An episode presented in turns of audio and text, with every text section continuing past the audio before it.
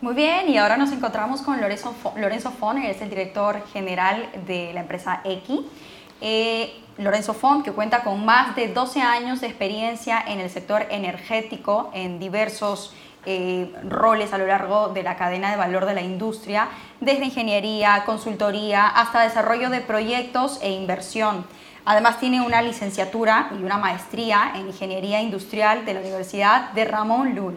También eh, tiene posgrados en, eficiencia energética, en financiamiento de proyectos de energía renovable de la Universidad de Gante y del Instituto de Finanzas de Ámsterdam. Todo un currículum.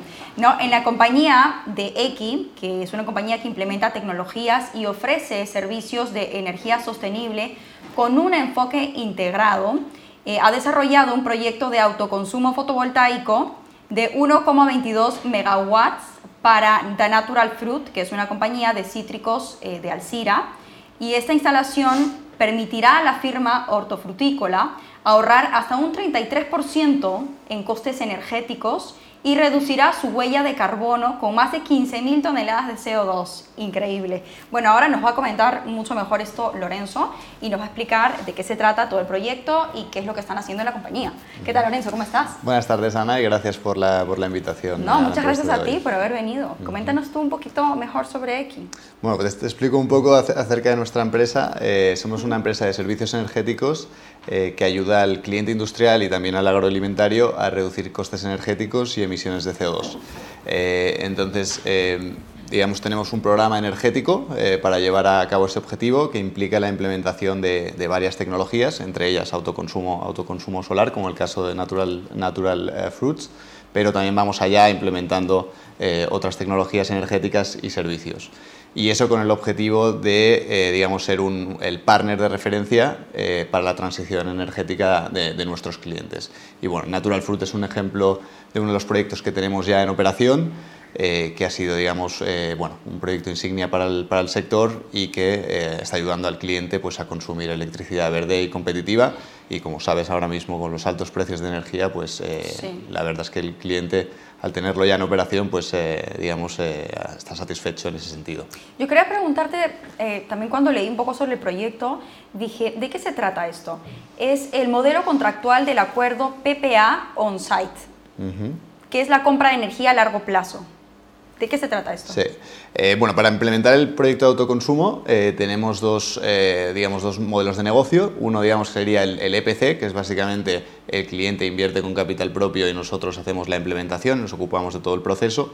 pero lo que vemos en la industria es que muchos clientes industriales prefieren centrar su capacidad financiera en, su core business, ¿no? en mejoras de sus procesos, en nuevas tecnologías digamos, de su proceso productivo y digamos energía que para ellos es un, side business, pues eh, eh, digamos prefieren externalizar esa financiación. Eh, y en ese sentido nosotros podemos, tenemos capital propio, tenemos 100 millones de euros para invertir en España y mediante lo que se llama PPA, Power Purchase Agreement, contrato de energía a largo plazo, podemos acometer la inversión y eh, acordar con el cliente eh, un, precio, digamos, fijo a, plazo con el que recuperamos nuestra inversión mientras que el cliente, el cliente ahorra. Entonces ese sería el, concepto del, modelo PPA, digamos, es un concepto de ahorro de costes energéticos y emisiones de CO2 sin necesidad de invertir con, capital propio. Claro, y al final de, eh, digamos, todo este proceso, el cliente va a mantener la planta.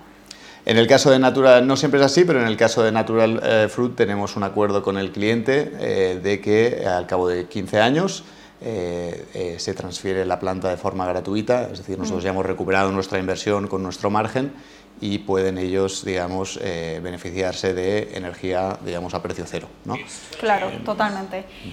Ahora, me interesa también que nos comentes un poquito sobre ¿Quién analiza el potencial solar de un cliente industrial?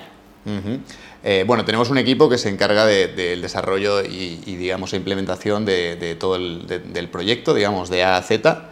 Eh, y concretamente tenemos un equipo técnico que se dedica al análisis o la, viabilidad tecnoeconómica del proyecto. ¿Eso qué quiere decir? Que para el caso de Natural Fruits, por ejemplo, eh, digamos, analizamos el espacio que tenían en cubierta y cuál era su, su consumo y en base a eso eh, determinamos eh, cuál es la, instalación óptima en cuanto a capacidad y en cuanto a, configuración para maximizar la producción eh, que eh, digamos, resulta en un ahorro, en un ahorro económico, económico máximo. Justo esa era mi, siguiente pregunta. ¿Cómo va a ahorrar este cliente agricultor gracias al producto de X?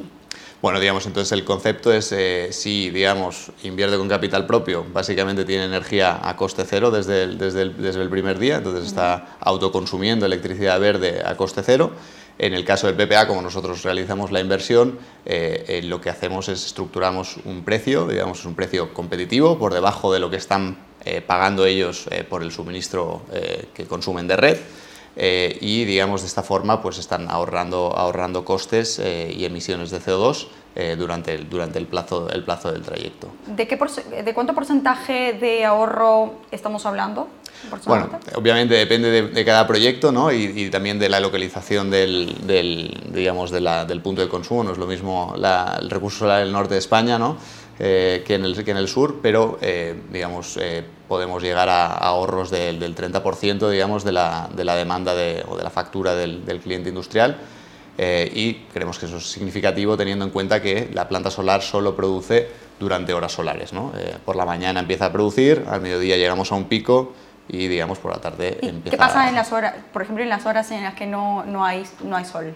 Bueno, pues en, en la situación, en, digamos, si solo implementa el proyecto de autoconsumo, eh, durante las horas no solares consume de su contrato de red, de su eh, contrato con la comercializadora de suministro de, de red, pero eh, lo que digamos, buscamos con X es implementar un programa energético, ¿no? ir más allá del autoconsumo solar y para ello tenemos otras tecnologías como por ejemplo eh, baterías en, eh, que en combinación con la planta solar lo que conseguimos es sobreproducir al mediodía en base a su demanda, cargar una batería y descargar la electricidad verde y competitiva por la tarde cuando las horas son más caras.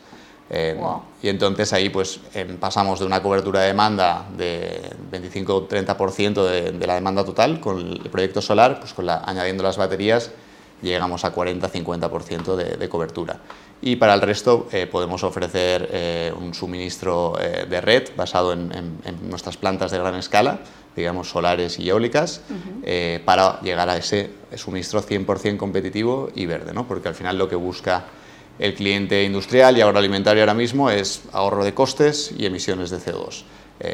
y digamos, X está diseñada en ese sentido para, para, facilitar digamos, ese, ese proceso. Bueno, en el, en el, agroalimentario es ahora el futuro, ¿no?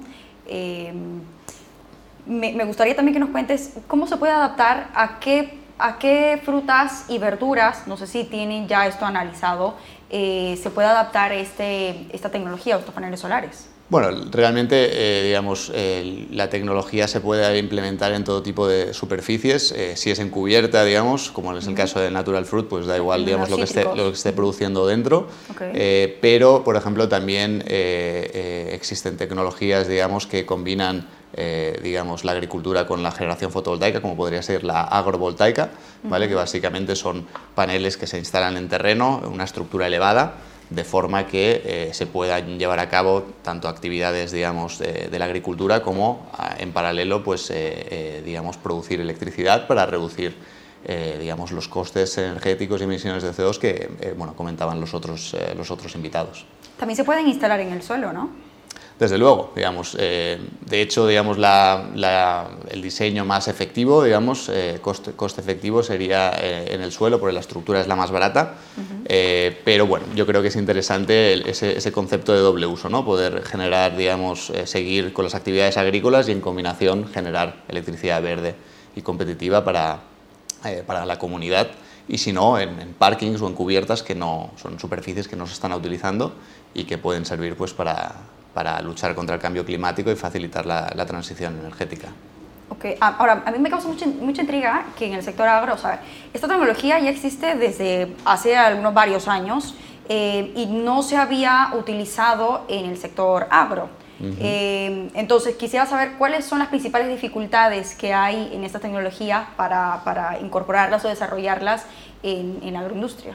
Bueno, realmente, digamos, hay, ha habido un progreso importante, pero no todo el que podría haber ido y, quizás ahora, justo en estos últimos años, al haber digamos, un precio de electricidad tan alto, pues este tipo de proyectos ya se están implementando de una forma más significativa. Pero yo creo que la, la razón principal por la que aún no había, digamos, acelerado tanto el sector es, una, por un lado, al principio la tecnología no, no, no, se conocía, no se conocían cuáles eran los riesgos, digamos, cómo iba a, ser el performance y, si iba a rendir como lo esperado. Eh, y por otro lado, al final son inversiones que son intensivas en, capital, es decir, hay una, una inversión eh, inicial muy importante eh, y digamos, no todos digamos, los consumidores o, o, clientes tienen la posibilidad o la capacidad financiera de acometer estas inversiones y de ahí que eh, empresas como nosotras, eh, nosotros mediante el, modelo PPA eh, podamos financiar estos proyectos y facilitar una, una implementación más, más significativa y bueno, dejando de lado estos puntos, sobre todo en los, quizás no en el último año, pero en los últimos 10, 15 años los precios han ido bajando cada vez más. Eh, y la tecnología ha sido más conocida ya por, también por bancos que aportan la financiación y todo, ha hecho que, todo esto ha hecho que el sector vaya madurando y ahora mismo pues estamos en un momento en el que el autoconsumo ha explotado en España, eh, se están instalando más de 2.000 megavatios al, al, año, pues, eh, o se han instalado ya en una totalidad de 2.000 megavatios y, y, digamos hay unas perspectivas de crecimiento, de crecimiento muy importantes porque al final es, es electricidad verde y, barata, ¿no? Entonces eh, la racionalidad dice que, que, se debe implementar. Así es, el futuro. Muy bien, eh, bueno, para ir finalizando, coméntanos por qué X, por qué trabajar con X, qué propuesta de valor eh, ofrecen ustedes como compañía. Bueno, es una buena, siempre es una buena pregunta, ¿no? y en ese sentido, bueno, nosotros nos estamos diferenciando por, por, por dos vías principales. Una, nos consideramos más que una empresa solar, es decir, eh, implementamos otras tecnologías aparte de autoconsumo solar que permiten al cliente eh, digamos, ahorrar energía y, digamos, costes y, emisiones de CO2. Entonces, en ese sentido, somos ese partner digamos, eh, para la transición energética que puede implementar los procesos de AZ. No somos solo una ingeniería o solo un banco, sino que integramos dentro de la empresa eh, todo el know-how y recursos para implementar servicios y tecnologías que ayudan a, reducir costes energéticos.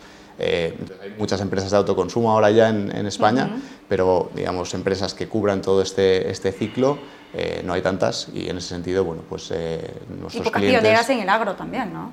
Efectivamente. Entonces nuestros clientes nos están, se están decantando por nosotros y por, por, esta razón eh, y también porque eh, tenemos una perspectiva más allá de España.